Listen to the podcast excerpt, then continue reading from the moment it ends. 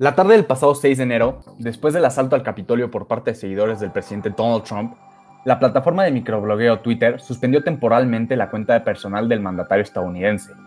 Más tarde, el viernes 8, el servicio web anunció por medio de un comunicado oficial la suspensión permanente de la cuenta del todavía jefe de gobierno, con la justificación de que los tweets emitidos estaban violando la política de glorificación a la violencia de Twitter.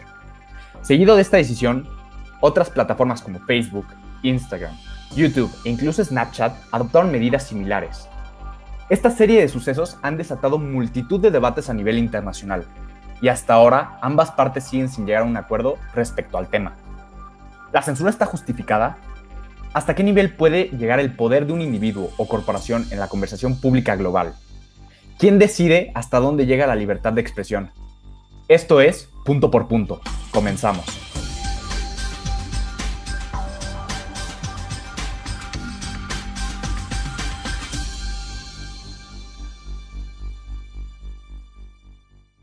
Bienvenidos al primer episodio del podcast oficial de Hablemos en Serio. Mi nombre es Juan Antonio Yergo Sánchez, coordinador general del grupo.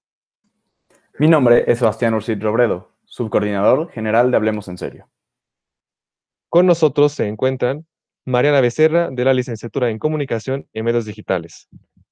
Hola, hola a todos, sí, soy Mariana Becerra, espero que estén muy bien, muchas gracias por, por invitarme. Carlos Abascal, estudiante de Administración, Gobierno y Políticas Públicas. Mucho gusto y gracias por tenerme aquí. Y Diego Rosete, de la licenciatura en Derecho. Buenos días a todos, gracias por invitarme, espero que estén muy bien. Bien. Pues después de todo el alboroto originado por los seguidores de Trump, y a mi parecer después de una pobre y además tardada respuesta del presidente para condenar lo que fue la violencia, Twitter se convirtió en la primera plataforma en suspenderle, en principio de manera temporal, su cuenta personal.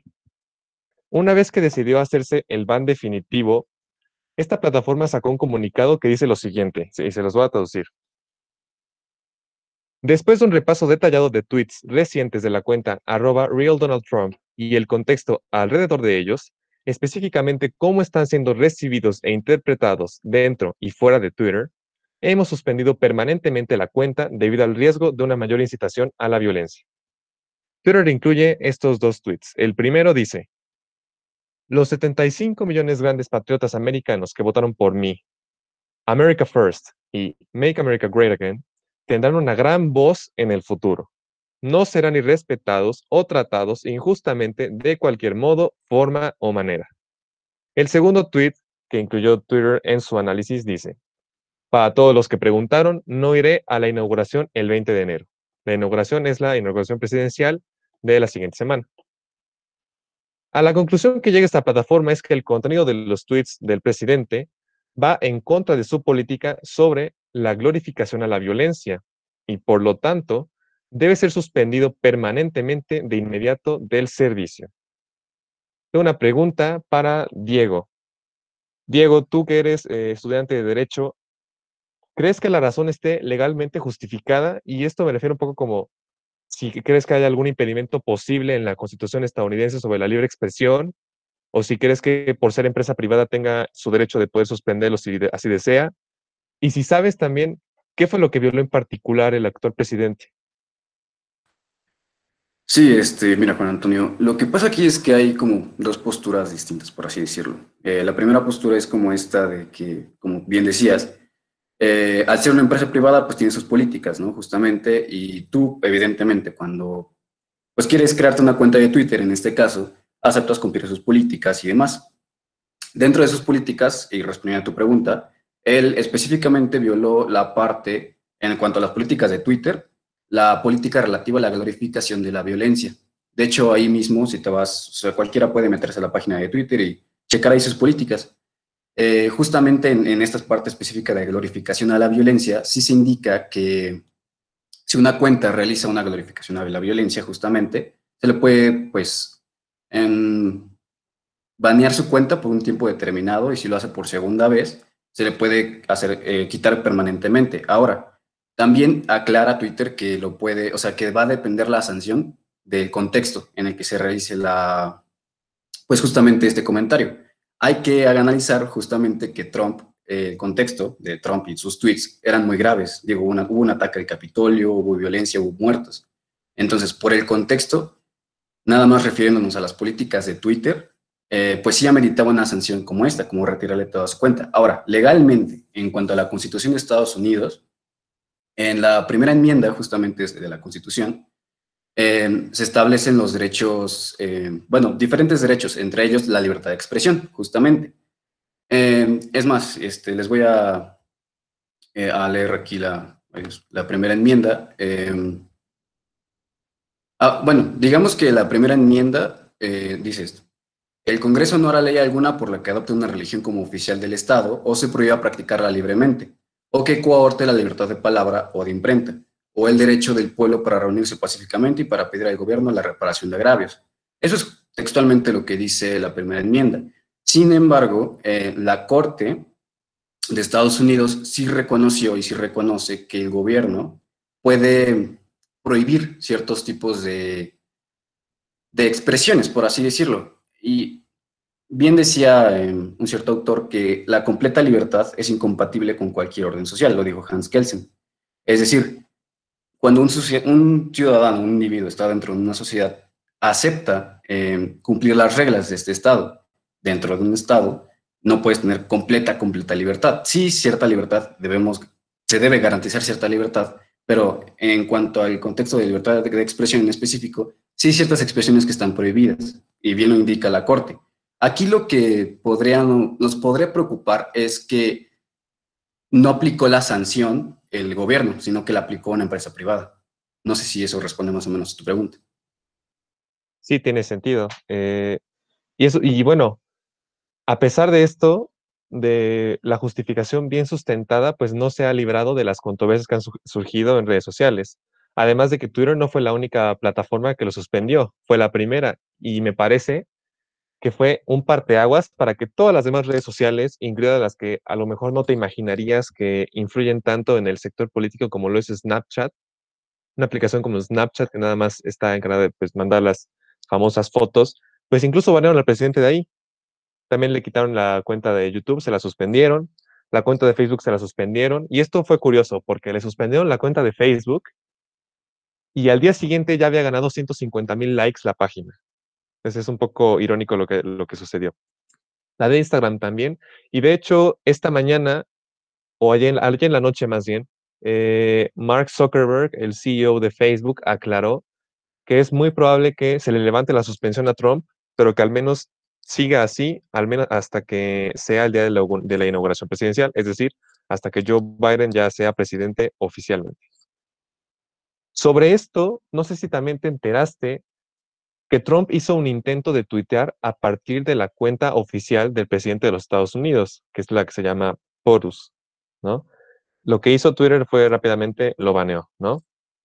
Y pues bueno, al menos a mi parecer creo que sí está justificado el hecho de que eliminen los tweets cuando se encarga de una cuenta oficial.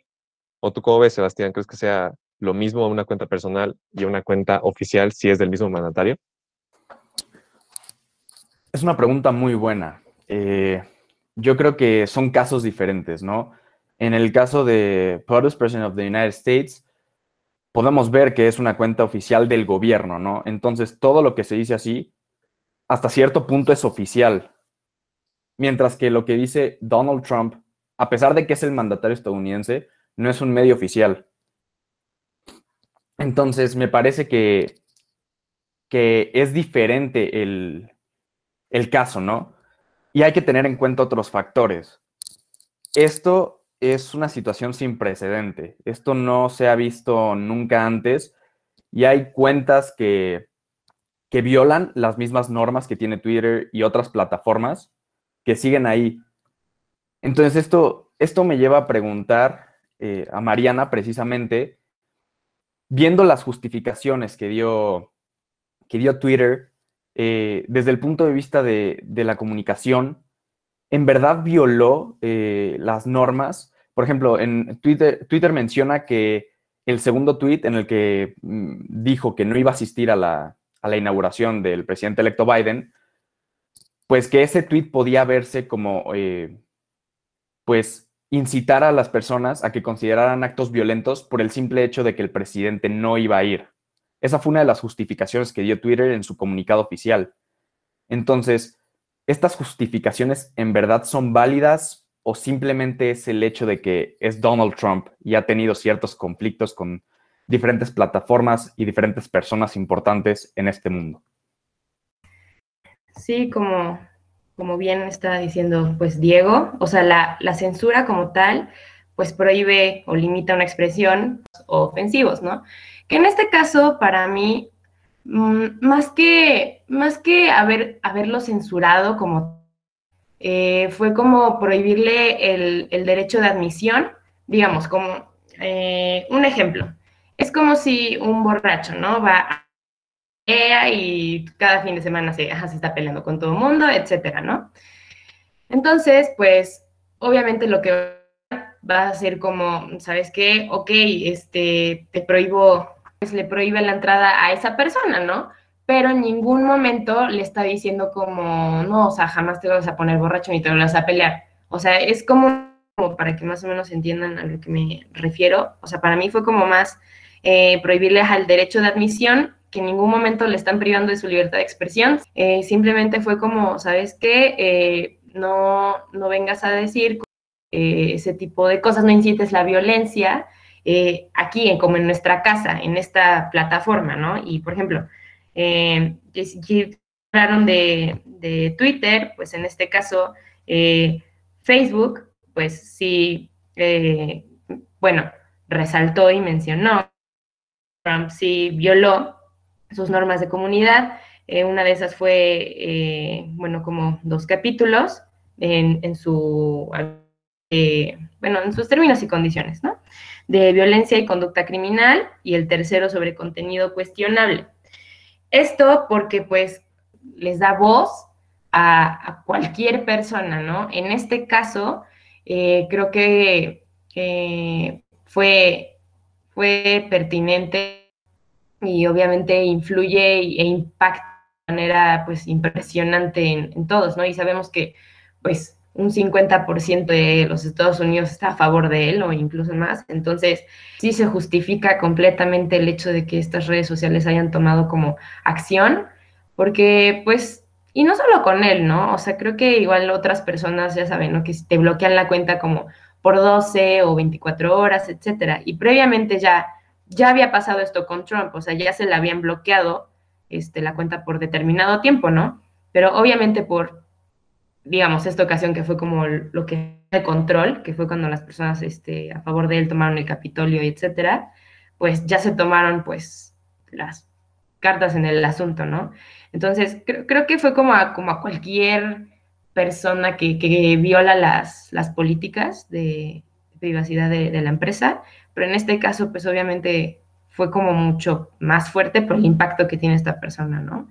No, no fue privarlo de, su, de la libertad de expresión y en lo absoluto, simplemente fue negarle pues el derecho de admisión. Pues la verdad es un punto muy interesante, ¿no? Eh, considerarlo que no fue negarle el, derecho de libertad de expresión, sino el derecho de admisión. Sí, Carlos, adelante.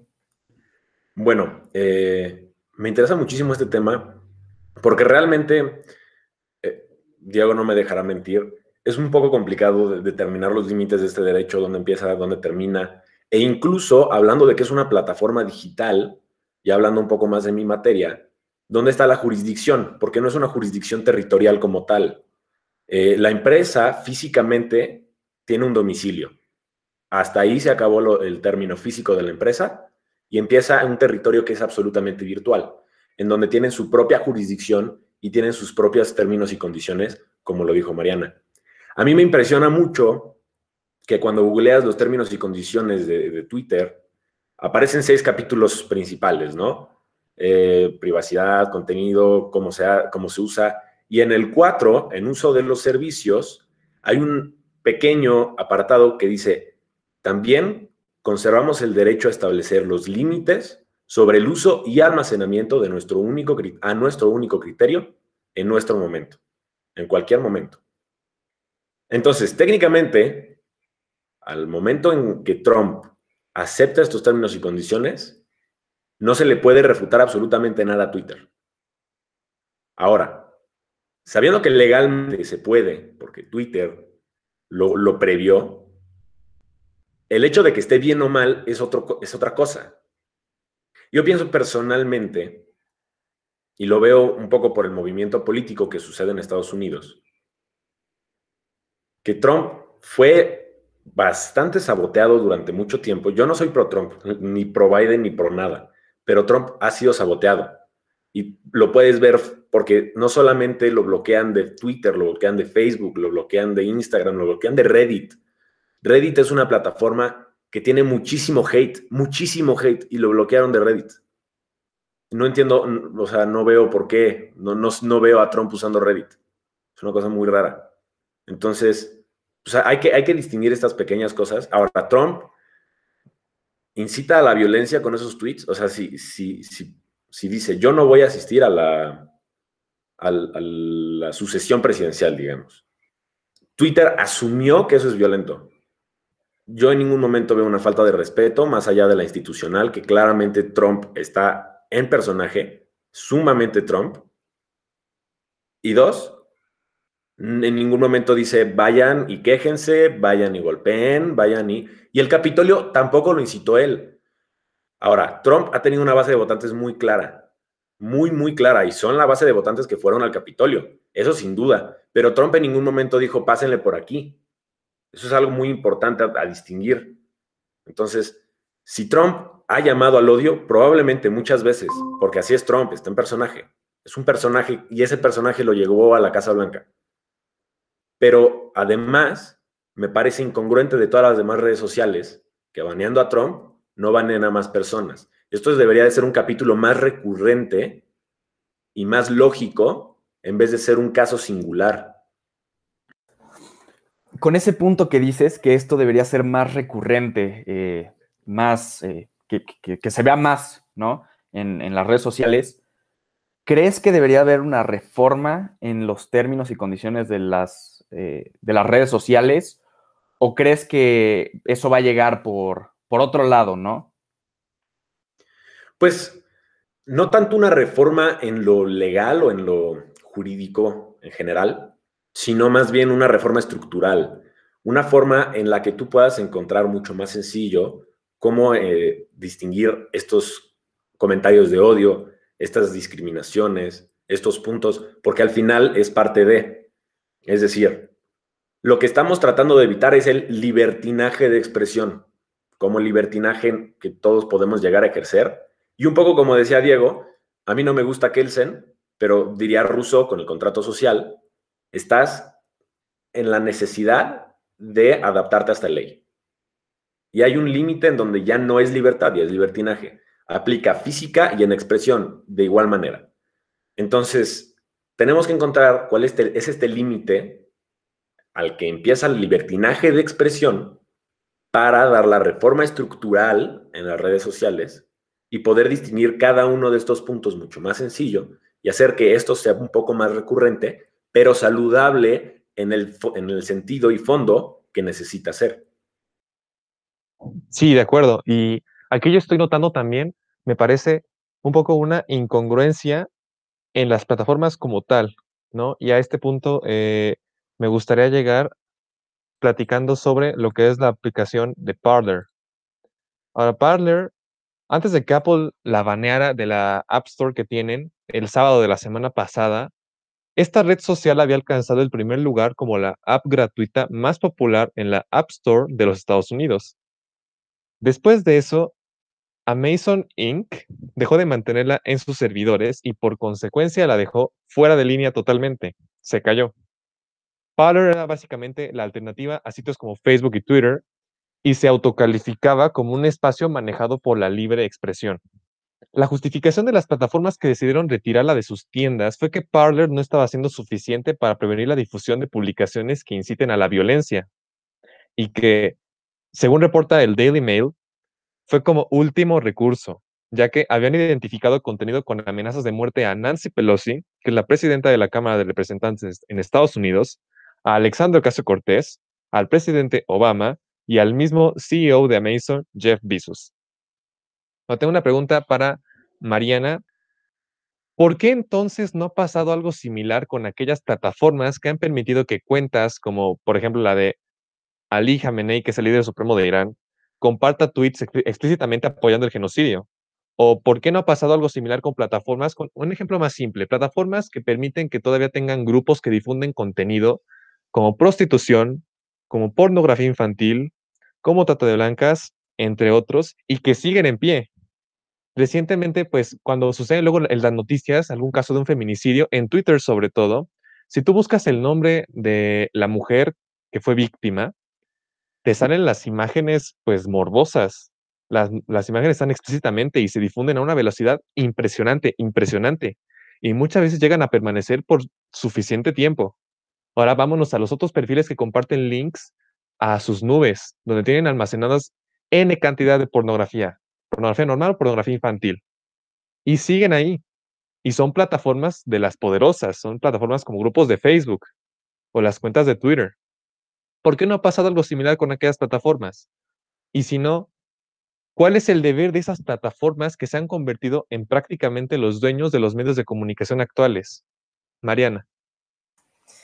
Ay, pues sí, es una pregunta súper complicada y obviamente la respuesta creo que mucho más. Creo que claramente sí deben de ser como muy, pues, coherentes, ¿no? Estas, estas plataformas digitales que eh, creo que con lo que recientemente pasó de lo de Trump, que claramente si lo comparamos contra, pues, esos ejemplos que acabas de dar como eh, pornografía, prostitución, genocidios, etcétera, pues creo que, creo, o sea, en ningún momento, digamos, como que estoy defendiendo a, Trump, pero creo que es como, ok, si lo hacen con, o sea, como que quiero igualar el impacto que, que, que, tuvo él como estas cuentas, ¿no? Que, que, creo que muchas veces como que lo hemos normalizado tanto, o sea, está tan normalizado el hecho de que haya en Internet y todas estas plataformas como ese tipo de, de contenido, que obviamente eh, perjudica a muchas personas y a niños, incluso que pues, igual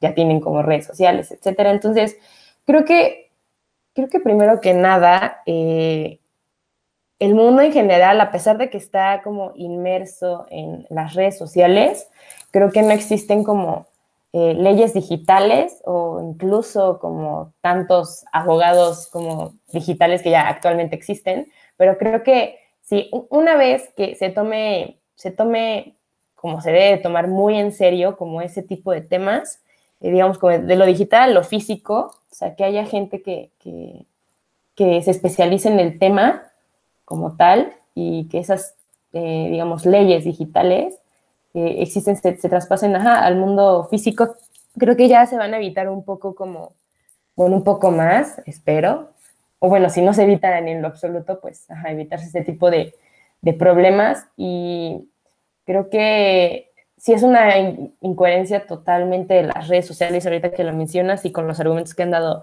pues Diego y Carlos, que tienen absolutamente pues la razón, los apoyo muchísimo en lo que, en lo que mencionan. Y creo que ellos, que más son especialistas en, en, el tema respecto pues, a su carrera, etcétera, entonces que eso, ¿no? O sea, así como hay leyes aquí físicas que defienden como, digamos, los temas físicos, no sé cómo explicarlo, o sea, que haya alguien que defienda como lo digital, ¿no? Y, y sí, totalmente es una incoherencia por parte de ellos. Entonces, creo, que es hacer una, una privacidad mucho más clara, mucho más, este, bueno, a sus términos y condiciones mucho más claros, específicos, mucho más limitados en ese tipo de contenido y y ahora sí que si a uno le toca, pues absolutamente todos, ¿no? O sea, como que ahí que, que inviertan como su, su dinero, su tiempo, todo en, calificar, ahora sí que casi, casi cuenta por cuenta, eh, no sé, sus community managers o lo que sea que cuenta por cuenta, pues vayan como limpiando eso, ¿no? Porque además de todo, creo que los, los deja en una pésima posición y digamos, si ahorita estamos hablando nosotros de esto, pues, ¿cuántas personas tampoco han de estar hablando de ello, no? Entonces, eh, lo malo es que creo que está como, yo creo que ahí puede entrar como la, la, parte de la oligarquía digital, o sea, en la que pues obviamente son los dueños del mundo, ¿no? Entonces, a pesar de que es como, como lo de WhatsApp, ¿no? O sea, que están diciendo de, no, pues, este, ya todos cambiémonos a Telegram, etcétera. Y es como, o sea, ya desde, desde siempre nos han espiado todos y, a pesar de eso, ahí seguimos, ¿no? Y, y, Twitter, exacto, sube su contenido pornográfico y bla, bla, bla, y, y ahí siguen todos, o sea, todo el mundo, Facebook. Entonces creo que, que aparte de que, pues, las redes hagan como conciencia, creo que también nosotros, ¿no? O sea, creo que en el momento en el que dejemos, ellos dejen de recibir como nuestro apoyo, pues ellos van a despertar, ¿no? Entonces, bueno, eso se espera. Entonces creo que es conciencia como de tanto los que consumimos ese contenido, indirecto o directo o indirectamente, eh, como ellos. Entonces, sí.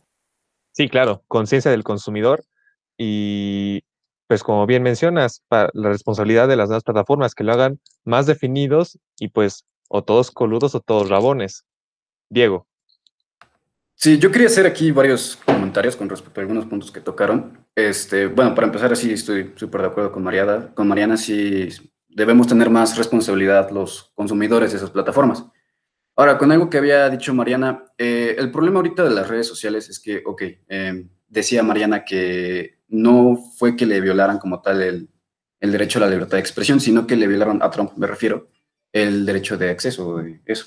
Eh, pero yo creo que estoy un poco en desacuerdo aquí, porque hoy en día las redes sociales, o sea, ¿cómo tú te expresas? ¿Cómo cualquier persona se expresa actualmente? De manera pública, es decir, eh, el derecho de libertad de expresión, incluso en Estados Unidos, sí, sí abarca también esto. Eh, la Corte incluso reconoció que el derecho a la libertad de palabra incluye otras formas de comunicar un mensaje. Es decir, digamos que hay que considerar ah, actualmente que las redes sociales y toda esta cultura digital es eso, es cultura, ya es algo que tenemos muy implantados nosotros. ¿Cómo nosotros nos enteramos de que en este caso hubo un ataque al Capitolio? Ah, porque en Twitter me salió la, notificación de algún noticiero, porque alguien lo tuiteó. No es como que hoy en día ya no vemos tanto televisión, ya no nos enteramos tanto por ahí, sino que la noticia sale de redes sociales y nosotros podemos opinar sobre la noticia por redes sociales. Las redes sociales ya es algo muy, muy actual, muy cultural, algo muy de nosotros. Es algo muy del, del pueblo, por así decirlo. Ahora, quiero aclarar, yo tampoco soy pro-Trump ni nada. Em, pero también quería hacer un comentario con respecto a algo que había dicho Juan Carlos. Em, yo creo que Twitter aquí, eh, en mi opinión personal, sí actuó de manera correcta, por así decirlo, al manera Trump. Una, porque ya había tenido problemas en su cuenta con respecto a otros problemas. Eh, pero más específicamente porque este, este tweet del que comentaban, en el que él decía que él no iba a asistir a esta ceremonia, pues sí, pero aquí habría, había que aclarar algo. Em, yo cuando digo un mensaje, eh, hay un mensaje, está el mensaje que se recibe por las palabras que se dan, o sea, bueno, por, las palabras que se emiten, y el mensaje que está implícito. Un ejemplo así súper vago y súper súper burdo, por así decirlo. Si yo veo a un chico, ¿no? Y le digo, oye, te ves muy guapo le estoy diciendo que se ve muy guapo, ¿no? Pero en el segundo, en el segundo caso podré decirle, oye, sí, eh, te ves muy guapo, de manera sarcástica.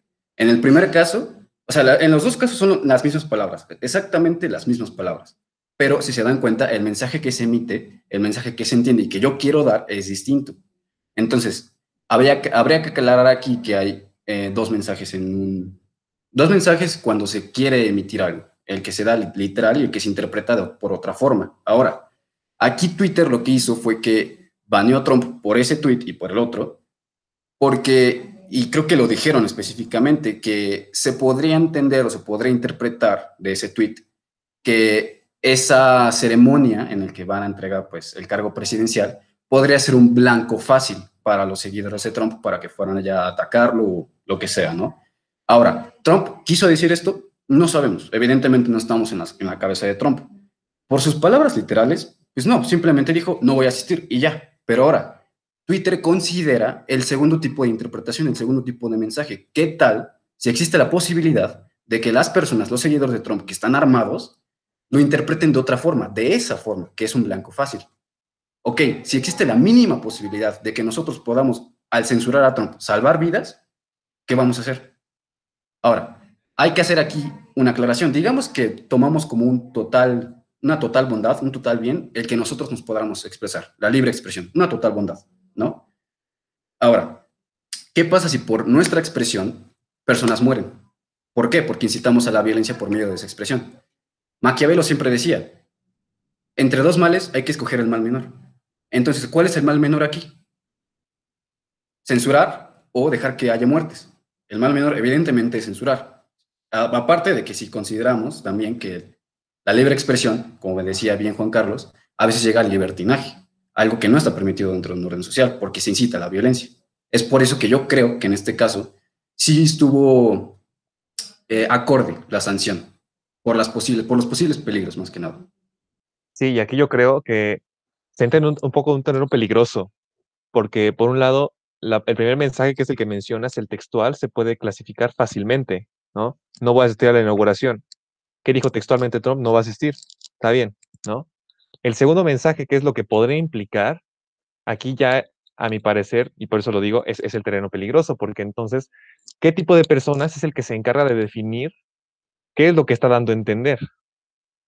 Y da la coincidencia de que las personas que lo definieron son las personas a cargo de la plataforma. No son las personas que apoyaron a Tom las que no, es que en realidad estaba diciendo que no iba a asistir porque, porque es injusto. Supongo que ese fuera el, mensaje a entender por parte de los republicanos o el de, el de los demócratas. No, es que está diciendo que no va a ir para a propósito que las personas que lo apoyan vayan a atacar el día de la inauguración, ¿no? Entonces, ¿quién define ese segundo mensaje es más difícil cuando se trata de redes sociales, porque ya no es tan explícito cuando usas la comunicación completa, la comunicación física, corporal, que constituye más de lo que se emite, ¿no? Carlos. Sí, justo, justo iba a ir por ese punto, Antonio. Porque fíjate, lo que nos enseñó Diego como ejemplo es esta inflexión de voz. Lo que es preocupante en Twitter es que no hay inflexión de voz, no hay movimiento corporal, es única y exclusivamente las palabras que se dan. Y justo como lo que había dicho antes, pues conservamos el derecho de establecer límite de uso a nuestro criterio, al criterio que pues, sobre la marcha se nos vaya ocurriendo. Es decir, además, me preocupa otra cosa. El hecho de que le estén dando esta publicidad gratis, están haciendo que ese doble mensaje llegue más lejos que si nada más hubieran dejado el tweet. ¿Por qué? Porque esta preocupación y este, no, es que tenemos que cancelarlo, pues le dieron publicidad gratis. Este mensaje llegó a todos los rincones y estamos hablando ahorita, hoy, aquí, de ese mensaje con un doble sentido que probablemente ni estaba, ¿eh? Pero Twitter lo encontró, lo plantó y llegó lejísimo. Y entonces, si Trump quería que ese mensaje llegara, llegó el doble de lejos.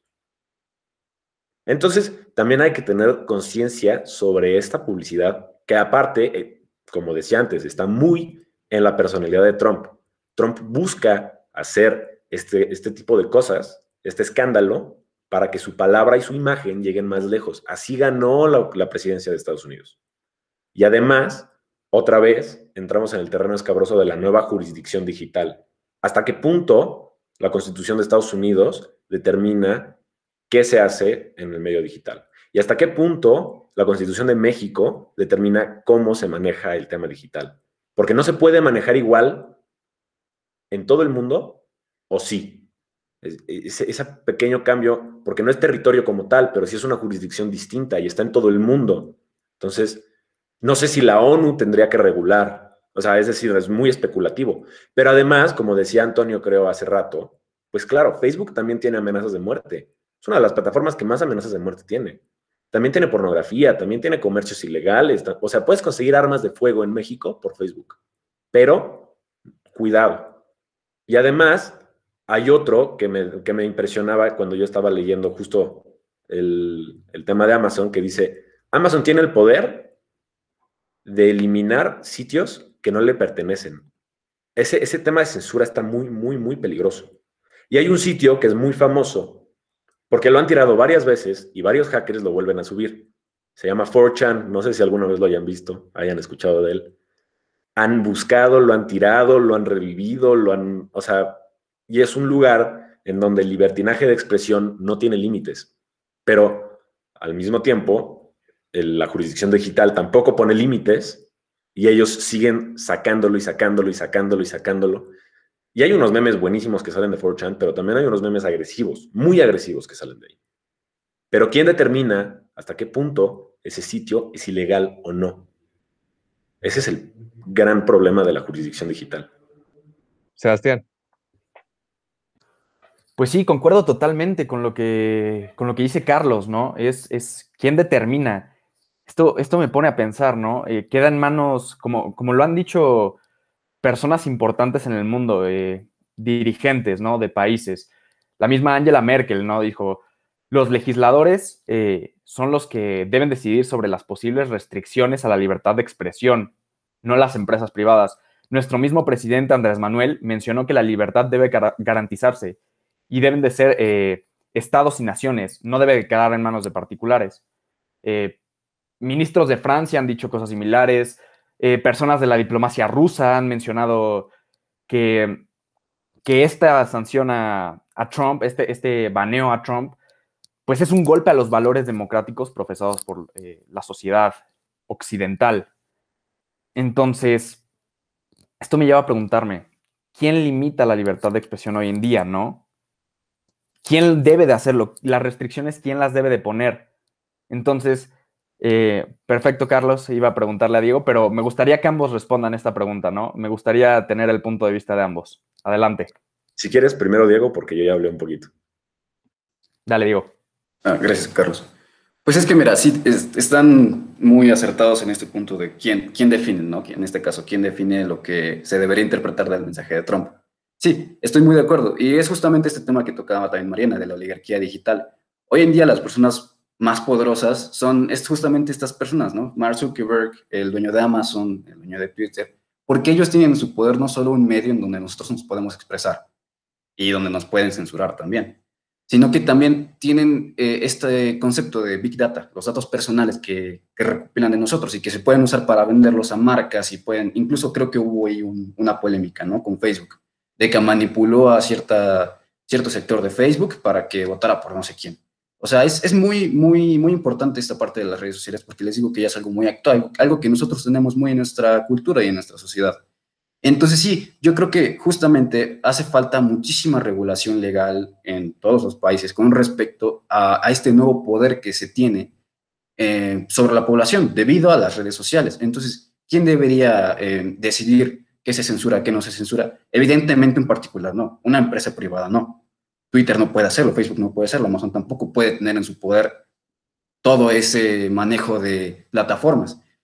Aquí hace, falta muchísima regulación por parte de, los estados, porque al ser algo nuevo, relativamente nuevo en la, en la sociedad, pues obviamente no va a haber regulación con respecto a esto.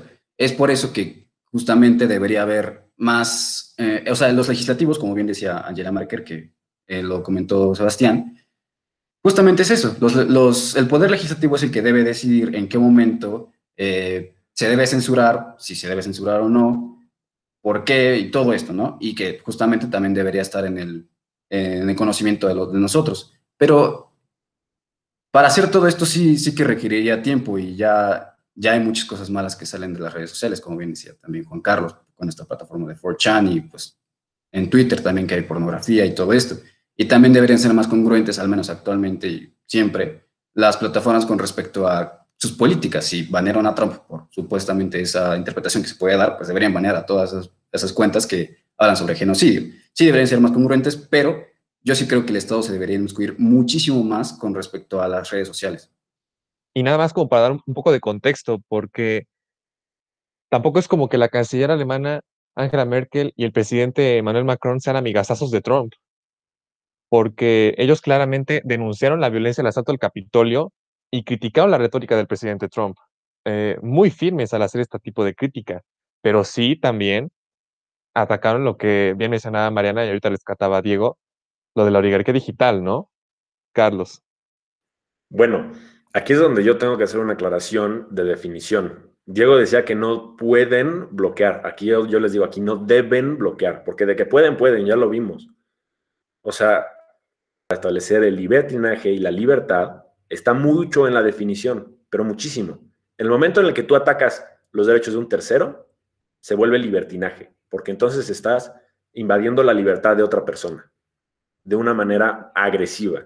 Y aquí es donde me gusta hacer una distinción entre agresivo y violento. El hecho de, que algo sea violento, per se, no es malo. La violencia tiene como distinción establecer tu voluntad encima de otro por algún medio. A veces la violencia es agresiva, pero a veces la violencia es pasiva. Entonces hay que, hay que distinguir este pequeño punto. Incluso dentro de las relaciones de amigos hay mucha violencia, pero es violencia no malintencionada. En el momento en, que, en que esta violencia se vuelve agresiva y empieza a invadir de manera negativa a otro punto, es cuando se vuelve mala, es una violencia absolutamente contaminada y negativa. Es en este momento en el que tú tienes que poner el límite y decir, hasta aquí llegó tu agresión. Entonces, por eso yo diría, el límite está ahí, pero en definición está muy sencillo. En acción y en la interpretación y en la, o sea, en la práctica es mucho más complicado de definirlo, sobre todo por como lo veníamos platicando. No hay una inflexión de voz en el tweet. No hay un, lenguaje corporal en el tweet. Es la, la, letra y tienes que darle un contexto político respecto a lo que venga pasando. Y es, es, algo muy importante también ver que esto a lo largo de la historia se va a juzgar desde, pues, viendo de atrás, ¿no? De adelante hacia atrás. Pero nosotros hoy no tenemos las herramientas para determinar qué pasó, qué es, qué, rodea este fenómeno todavía. Entonces, estamos tratando de, averiguarlo y legalmente sigue siendo un umbral muy complicado de llevar. Jurisdiccionalmente, como decíamos, todo el problema va solamente a incrementar hasta que encontremos una solución muy, muy clara, determinada y encontremos quién regula realmente. Así es, y por eso la importancia de los términos, que era lo que mencionabas, ¿no? Incluso yo me atrevería a agregar un poco por este tipo de violencia que decías de amistad. Creo que a lo mejor sería más apropiado decirlo como brusquedad, ¿no? Este tipo de brusquedad que se da entre camaradería, por ejemplo, que a fin de cuentas no es malintencionada, ¿no? Ni lo que quieres es que tu amigo se lastime o que sufra algún tipo de lesión, ¿no? Pero es muy importante este tipo de distinciones entre los términos, sobre todo entre lo que constituye la comunicación. Mariana. Eh, sí, igual, eh, bueno, creo que sí estoy de acuerdo en lo que dice sobre, pues muchas veces la ambigüedad, ¿no? De los mensajes en redes sociales y que, obviamente, exactamente, es muy diferente decirlo, pues, prácticamente en persona que en redes sociales, ¿no? O sea, todo se puede malinterpretar, etcétera. Pero creo que en este caso, eh, para mí, para mí, pues sí fue como muy claro su mensaje y aparte creo que fue como la acción que tomaron estas redes sociales fue como ya, digamos, como que estás regañando, ¿no? A cada rato, ¿no? Digamos, a un niño, ¿no? De no hagas esto, no hagas esto, no hagas esto, hasta que pues lo sí, ya, llega un punto en el que, pues digamos, lo hace de más o provoca algo, pues una consecuencia mayor y ahí es donde ya, va ¿no? Le pones el castigo.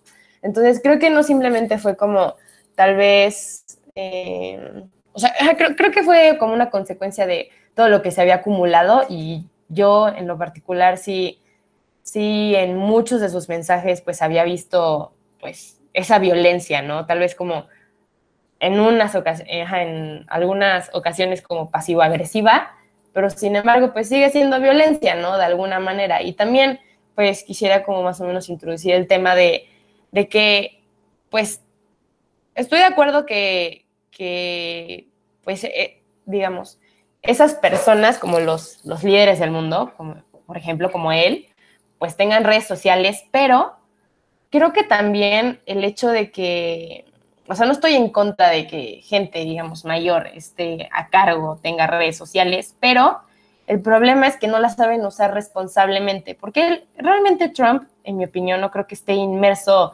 como tal en las redes sociales, simplemente lo usa como, eh, ni siquiera lo usa correctamente, también eso, ¿no? O sea, el uso correcto de las redes sociales como tal. Entonces, eh, sí, creo que también el problema de esto es que, no sé, si tomamos en cuenta que, gente mayor está en, puestos muy importantes, ¿no? Pero, o sea, por ejemplo, Biden, ¿no? Que tiene 78 años eh, y él, honestamente, no sé cuántos años tenga, pero también ese es el problema, o sea, que, que creo que hasta el momento en el que haya gente, no sé, millennial o para arriba, no sé, menos de los 50 años, pues creo que va a estar como mucho más inmerso en el mundo de las redes sociales, e incluso creo que tienen más como la capacidad de adaptación, y ahí es donde lo, que hace rato pues tomen, eh, toqué, ¿no? De el tema de las leyes digitales y etcétera, etcétera. Entonces creo que, creo que, o sea, sí, ¿cómo decirlo? Sí estoy de acuerdo en lo que, lo que dijiste, pero creo que sí está, o sea, que es notable como la intención que quiere, que, que, que él tiene, ¿no? Sobre usar las redes sociales, sus redes sociales de esa manera, o sea, como perju para perjudicar. Entonces, sí, creo que también está esa parte de pues, la edad, ¿no? Sebastián. Pues a mí me, me lleva un punto importante lo que, lo, que, lo que menciona Mariana y de hecho me gustaría preguntarle algo. Eh, esta es una situación sin precedente, como ya lo hemos dicho eh, varias veces en este tiempo, y me gustaría saber si, si tú, Mariana, crees que esta, esta situación marcará un antes y un después en las redes sociales y en la forma en la que éstas ejercen sus políticas.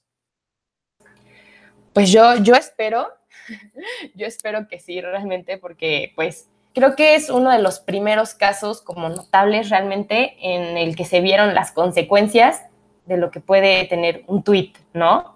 O sea, literalmente. Entonces, creo que, o sea, que en parte qué triste que tuvimos que esperar como hasta esto para que espero que realmente estas redes sociales como tomen cartas en el asunto, ¿no? Porque como mencionábamos hace rato, pues, ¿cómo no eh, con otros temas igual de graves, en mi opinión, igual pornografía y prostitución y igual venta de armas, etcétera? O sea, ¿cómo eso no fue, digamos, suficiente como para que igual Twitter y todas las redes tomaran como... Entonces, yo espero que, que sí, pero también no sé, no me quiero desviar tanto del tema, pero creo que también ahorita, o sea, nosotros somos como, eh, pues difíciles de, digamos, de sorprender, ¿no? O sea, creo que debe pasar algo como, creo que el doble de peor para que, digamos, se, se tomen como, se tome la acción. Entonces, yo espero que sí son parteaguas, sin embargo, creo, creo, creo eh, que también creo que es triste que lo vea de esa manera, pero creo que simplemente fue como un, mmm, ¿cómo decirlo? Como, tal vez como incluso un berrinche de este señor, de Trump, y al decir de, no, y me privaron de mi libertad de expresión, incluso el presidente de, de México está diciendo lo mismo, ¿no? De, no, y, o sea, se me hace como un berrinche totalmente, ¿no? Cuando realmente es algo muy serio. Entonces, creo que yo espero que sí sea un parteaguas, pero pues no sé, en la sociedad que actualmente vivimos, no lo sé, no lo sé. Creo que nos falta a todos estar mucho más informados, mucho más, ajá, nos falta estar mucho más empapados sobre el tema, las consecuencias, eh, todo, ¿no? Digamos, en este caso como lo digital. Entonces, pues sí. Carlos. Bueno, me parece que hay un punto importante a aclarar. Me encanta lo que dice Mariana porque es es importante, pero hay algo que sobresale y que es más o menos lo que yo he estado tratando de, aclarar. El a mí me parece o el yo creo o el... No está mal. Es decir, está bien que, que a nosotros nos parezcan cosas y que creamos cosas, pero eso no es algo objetivo realmente y no nos puede dar una determinación clara de un bien y un mal absolutamente. Mucho de lo que pasa en nuestra generación es que mucha gente se ofende con todo y, ni siquiera, o sea, me gustaría decirlo como expresión, pero no es cierto. Es real, mucha gente se ofende con todo. Y no podemos estar diciendo que vamos a complacer a todo el mundo, porque no se puede. Justo necesitamos esta línea que determine el objetivamente está mal y objetivamente está bien. Yo no dudo que en el mensaje de Trump pueda haber este doble mensaje. Solo que yo no tengo la capacidad de determinarlo, porque me creo incapaz de decir, este mensaje tiene esta, esta determinación o esta inflexión. Y además, justo lo que dice Mariana, el uso responsable. Nosotros, como jóvenes, nacimos más o menos con estas redes ya puestas. Y ni siquiera nosotros tenemos el uso responsable de muchas de estas redes sociales. Es decir, ¿cómo podemos manejar este uso responsable?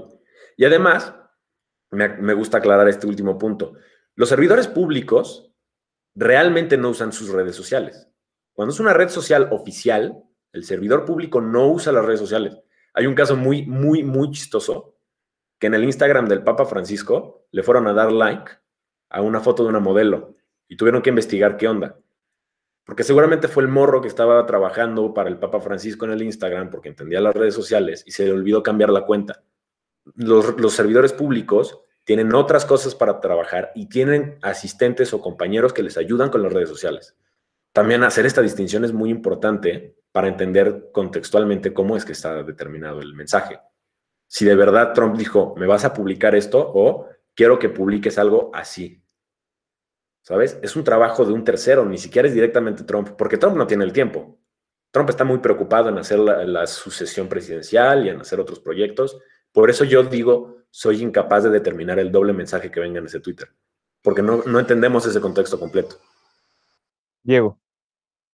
Sí, sí, justamente, digo, creo que a lo largo de mucho tiempo hemos querido esta línea, ¿no? De esto está bien, esto está mal. Pero es que eso llega a ser muy, muy subjetivo. Y sí, estoy de acuerdo con Juan Carlos, o sea, los funcionarios públicos no manejan sus redes sociales. Eh, pero no creo que todos tengan esa responsabilidad de decir, soy incapaz de interpretar de manera objetiva este mensaje. Hay personas que son fácilmente influyentes y ven un mensaje lo interpretan rápido de alguna manera y actúan con, eh, de acuerdo con esa manera. Entonces, esta, esta línea objetiva de, del bien y el mal es muy difícil, muy difícil de aclarar. Digo, creo que es casi imposible porque son, son conceptos muy relativos. Ahora, em, yo creo que como esto de las redes sociales es algo tan nuevo y algo tan poderoso actualmente, no solo pues necesitamos regulación, porque incluso ya eh, creo que los, los políticos ya pusieron su ojo en las redes sociales. Y digo, por mucho tiempo lo han puesto.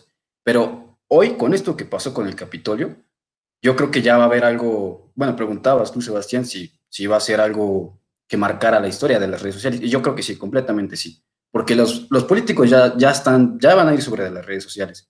En el G20 me parece que van a hablar sobre ello. Y espero que hablen sobre ello, porque sí necesitamos mucha regulación eh, mundial con respecto a este, a este tema. Pero más que nada, yo creo que, como viendo tocaba Mariana, no solo cosa del gobierno, sino también de nosotros. Nosotros debemos tener una educación virtual, digital. Saber qué está bien, qué está mal dentro de la relatividad del concepto, pero evidentemente comprendemos que publicar pornografía, publicar las nudes de alguien en, Facebook está mal. Entonces yo creo que necesitamos mucha educación. Desafortunadamente eso es algo a muy largo plazo. Sí, y me parece que, bueno, para agregar, eh, más allá a lo mejor de la implicación de un debate filosófico que sería sobre la objetividad del bien y el mal, y en pos de no caer a lo mejor en un reduccionismo como lo puede ser el, relativismo, lo que sí es indiscutible, me parece, y en lo que estamos de acuerdo, es en el uso correcto e incorrecto de lo que es una herramienta como son las redes sociales. Independientemente de lo que yo quiera defender o de lo que yo quiera proponer o lo que yo quiera compartir, mi, expresión de lo que es mi percepción, de lo que es el mundo, tiene que constituir al menos como base un uso responsable de esta herramienta que hoy en día podría decir que nos sobrepasa en cuanto a nuestro entendimiento normal. Las redes sociales y al menos su uso y sus funciones van evolucionando de manera exponencial. Es, es increíble la, la, velocidad con la que van evolucionando, las funciones que se van agregando, es, es, es impresionante una aplicación como lo es ahora TikTok, que nada más consiste en ver videos de 15 segundos, si se lo hubiera dicho a una persona de 2010, te hubiera dicho dos cosas. Una, y no sé, no sé cuándo se fundó Vine, pero por eso digo aproximadamente por 2010, ¿no? Como, ah, pues un Vine, ¿para qué quieres? ¿De, de gracia o qué? U otra, ¿y para qué quiero ver videos de 15 segundos? En ese entonces, pues era la moda estaba YouTube, ¿no? Eran los videos de, 10 minutos, de 13 minutos, los famosos videoblogs. Ahora, esta inmediatez, esta eh, longitud tan corta de lo que constituye un video, tan solo 15 segundos puede llegar a tener millones de vistas. Un video de esta famosa influencer Charlie D'Amelio de 15 segundos de ella comiendo cereal llega a los 5.3 millones de likes. Es impresionante y, me parece que hubiera sido muy difícil de creer para nosotros tan solo en 10 años atrás. 10 años atrás, no hay que irnos al siglo pasado, no hay que irnos a décadas pasadas. 10 en, hace, hace 10 años. Es, es impresionante. Carlos. Sí, justo lo que dices, esa, esa, inmediatez está cañona. O sea, se me ocurre, por ejemplo, la famosa imagen del huevo, que es la más gustada de Instagram. ¿Por qué un huevo? es, hasta chistoso decirlo. Pero justo ahora en tiempos de COVID, muchos dicen, se nos ha adelantado una década el desarrollo en las redes sociales. Por el COVID, así, en un año nos adelantamos una década. Y es muy importante justo lo que dice Diego, y espero que sí lo toquen en el G20, porque las redes sociales ya son, ya son parte fundamental para todo en nuestra vida. ya por ahí ves noticias, por ahí ves memes, por ahí ves entretenimiento, pero por ahí ves también cosas de trabajo. O sea, hay gente que te emplea por tu Facebook. Entonces, tú tienes que tener un buen perfil de Facebook para que te den un buen empleo. Eso está muy cañón, o sea, ni 1984 considera algunas de esas cosas, ¿sabes? Como que la realidad sobrepasa la ficción. Y además, el tema de la ambigüedad es muy importante, porque sí, como dice Diego, ese mensaje lo puede interpretar cualquiera en, cualquier momento, como cuando si tu crush te manda un mensaje y tú dices, ¿qué querrá decir, no? tu cabeza vuela. Pero justo también como servidor público, como dice Mariana, necesitas tener responsablemente esta red social, usarla responsablemente y ser muy claro en tus mensajes, porque no hay lugar a la ambigüedad, sobre todo en el servicio público, no hay lugar a la ambigüedad. No debe haber lugar para la ambigüedad, no debe haber lugar para la ambigüedad. Para concluir, Mariana primero. Eh, ahorita que tocaron el tema como de, pues como, digo, no tengo nada en contra de, de esta chavita de Charlie D'Amelio de TikTok, ni lo absoluto, no, no, no. Pero creo que también eh, eso me saca mucho de onda, o sea, no sé, incluso a veces me enoja, o sea, el hecho de que, obviamente, pues, todo mundo tiene, eh, pues, acceso a las redes, ¿no? Pero creo que también depende mucho de nosotros. ¿A quién le damos como e, ese rol, ese papel de comunicar algo, pues, importante, ¿no? Positivo, porque muchas veces en redes sociales solo son, no sé, o sea, digo, no, no, es por criticar a nadie ni echar hate, ni no, no, en lo absoluto, simplemente es como, como digamos, alguien que solo patrocina eh, restaurantes y, y ya, o sea, y esa persona es como, wow, es influencer, ¿no? Y es como, no, o sea, creo, creo que también lo mismo, o sea, eh, sí, ok, tener, que tengan responsabilidad las redes, pero sí, sí, sí, recalcar mucho eso, o sea, en nosotros, de realmente a quién le damos como esa voz, ¿no? O sea, esa, esa responsabilidad porque pues transmitan un mensaje de relevancia importante, eh, etcétera, ¿no? Y a las personas que literalmente ya tienen esa, pues esa voz por, no sé, un el puesto público que tengan en este caso, pues para no desviarnos tantos como, como Trump, pues creo que también que él la use como, como se debe, ¿no? Eh, digo, si ya va a estar inmerso en el mundo de las redes, pues digamos que ya en este caso indirectamente todo el mundo le dio como eh, el rol para que pues transmita un mensaje positivo hacia su país y hacia el mundo, etcétera, pues que lo use responsable, ¿no? Y también nosotros, que exacto, le demos como ese poder a, gente pues que digamos que valga la pena, o sea, que, uses como sus redes en, en algo, pues, que, ajá, relevante, pues, y, ya. Pero si no, no estoy en contra de, los bailes de TikTok, ni, no, no, no, nada que ver, nada más, quería como aclarar. Pega más el impacto de un influencer que el de un funcionario público actualmente. Segunda conclusión, Diego.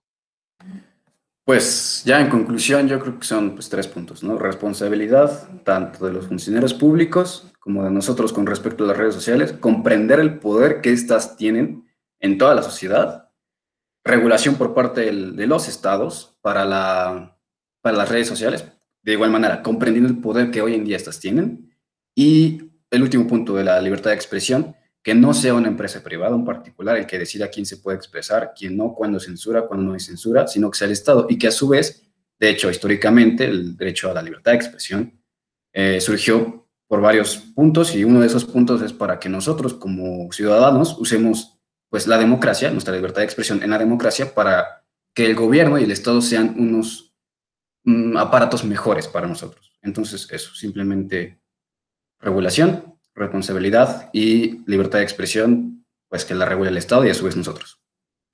Decidir responsablemente como ciudadanos, administrar responsablemente como empresas y controlar responsablemente como el Estado. Carlos, conclusión. Pues un poco como dice Mariana, los influencers tienen demasiado poder. Incluso me gustaría poner de ejemplo al famoso youtuber que alguno de ustedes ha escuchado, PewDiePie. Tiene 100 millones de suscriptores en YouTube casi sobrepasa la población de México. Casi. Y eso es muy, muy importante, tiene un impacto grandísimo y ha en, ejemplo justo como dice Mariana, ha hecho cosas para hacer su influencia responsable. Y eso es lo que todos deberíamos de hacer en medida de lo que sea posible para cada uno. Ahora, para cara del futuro, nosotros somos niños jugando con el, con el Internet todavía. No llegamos a descubrir todo su potencial y no llegamos a descubrir todos sus límites. Hay que ser muy responsables y hay que ser muy claros en lo que estamos haciendo. Como decía, no hay lugar para ambigüedades porque las ambigüedades generan muchos problemas. Hay que poner los límites claros y la fuerza bien aplicada y del buen origen, como dice Diego. Del Estado se tienen que poner esos límites y son límites claros que tenemos que establecer. No dejar la ambigüedad, definir, importantísimo. Sebastián. Pues yo me quedo con que es una situación que va a marcar eh, un, un, antes y un después, como se lo pregunté a Mariana. Y creo que algo que deja muy claro esta situación es el poder político que ejercen las empresas. Las empresas actualmente son un grupo de interés en cualquier país, en cualquier estado.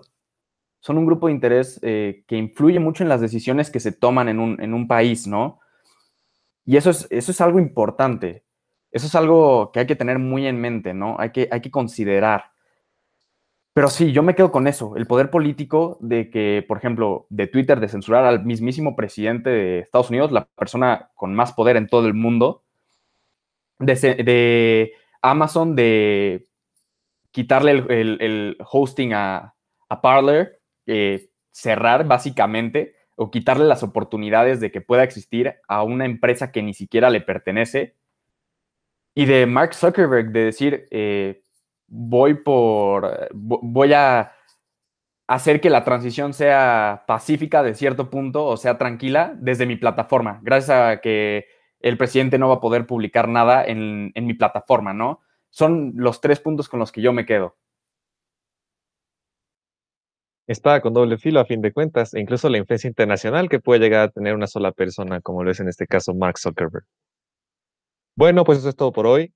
Gracias Mariana, gracias Carlos, gracias Diego por estar con nosotros y a ustedes por acompañarnos por seguirnos en nuestro Instagram oficial, arroba hablemos en serio guion bajo, donde todos los temas que nos importan los discutimos como se merece, en serio. Nos vemos en el próximo episodio de Punto por Punto.